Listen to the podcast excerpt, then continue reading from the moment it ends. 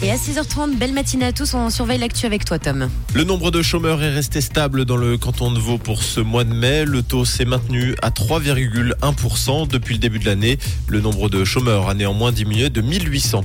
Léger répit à Brienz. Les habitants ont pu retourner chez eux une heure et demie hier pour récupérer des affaires avec l'accord des autorités. Ces dernières ont estimé que le risque d'un éboulement de grande envergure avait faibli. Et puis au Canada, euh, des violents incendies euh, font rage en ce moment dans le pays. C'est la province du Québec qui est actuellement touchée. 150 feux seraient actifs en ce moment. La plupart seraient jugés incontrôlables.